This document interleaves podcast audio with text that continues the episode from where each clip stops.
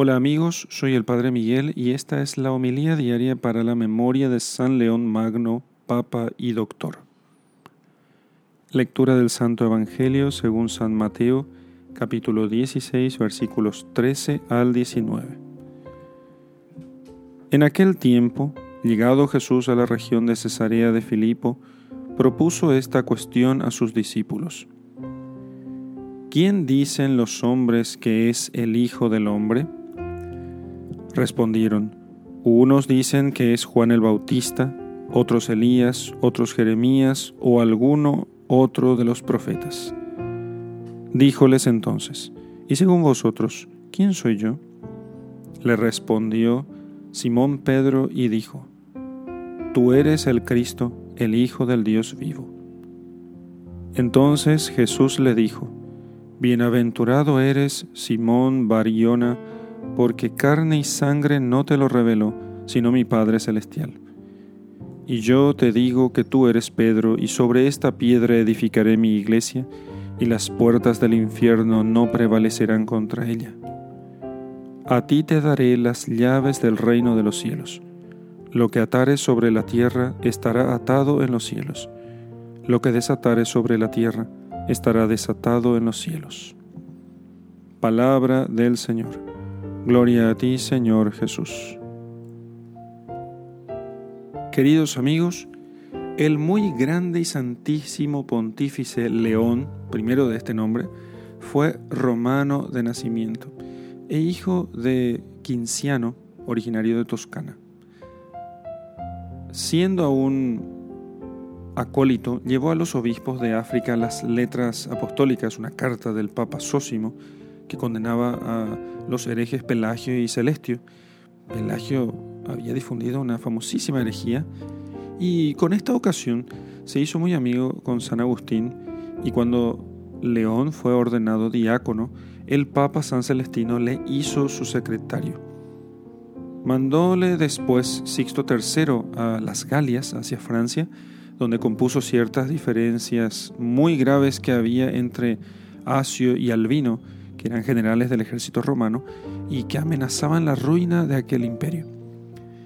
Y como en esta, eh, en esta sazón muriese el Papa mientras ello, fue León recibido en Roma con grandes aplausos y reverenciado como vicario de Cristo en, en la silla de San Pedro. Fue hecho Papa por aclamación. En aquel tiempo, muchos herejes maniqueos, donatistas, arrianos y presilianistas eh, causaban grandes estragos a la iglesia del Señor. Y en Oriente, las herejías de Nestorio, de un tal Eutiques y de Dioscoro procuraban eh, oscurecer la fe católica. Pero el santo pontífice León el Magno arrancó todas estas malezas del campo de la iglesia, desterrando a los maniqueos de toda la cristiandad y condenando al hereje Juliano, que era cabeza de los pelagianos, el cual murió de mala muerte en un país lejano y convenciendo también a los presilenistas de España con sus cartas que envió a los obispos españoles.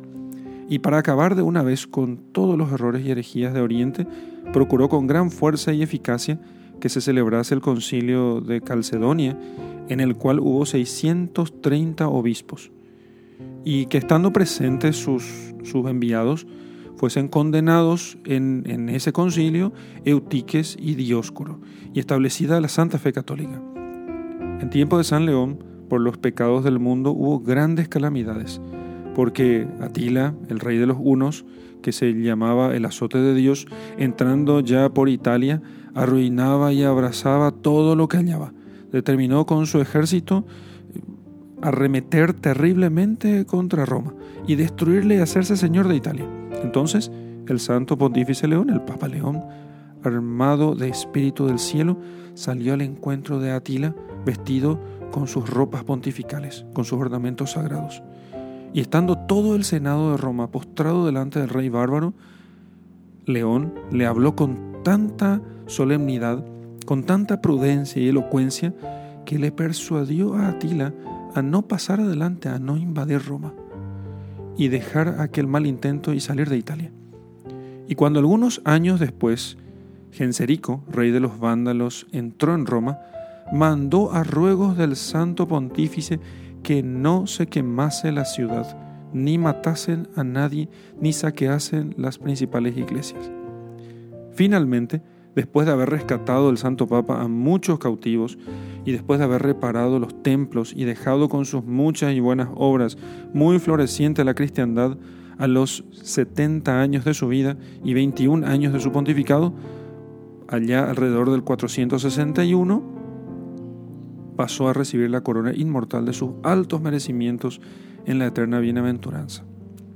Queridos hermanos, cuando este gran papa se vio en la cátedra de San Pedro, se vio coronado como pontífice, como sumo pontífice de la cristiandad, dijo llorando en su sermón al pueblo, Señor, yo oí vuestra voz y temí, consideré vuestras obras y es, me espanté, porque ¿qué cosa hay tan insólita y nueva y tanto para temer como el trabajo al flaco, la alteza al bajo y la dignidad al que no la merece?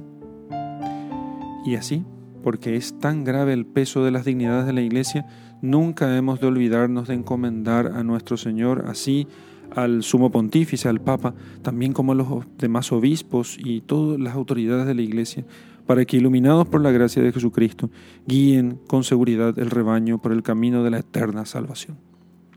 En el nombre del Padre y del Hijo y del Espíritu Santo. Amén.